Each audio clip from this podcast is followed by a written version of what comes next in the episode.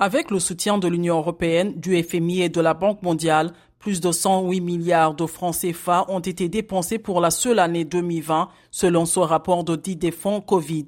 Certains paiements ont été effectués pour des dépenses qui n'avaient aucun lien direct avec l'épidémie. L'achat de 31 500 tonnes de riz par le ministère du Commerce sans aucune trace de commande a été l'une des découvertes qui a suscité le plus l'indignation. Le gouvernement n'a pas encore commenté le rapport, mais les opposants tirent à boulet rouge.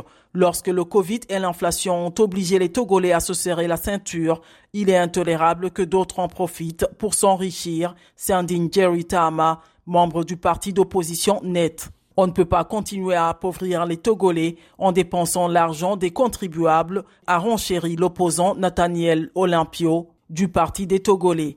Abbas Kaboua du parti centriste MRC ajoute que les 31 500 tonnes de riz ont été commandées par un ministre qui devra répondre devant l'Assemblée nationale à la reprise des travaux le mois prochain.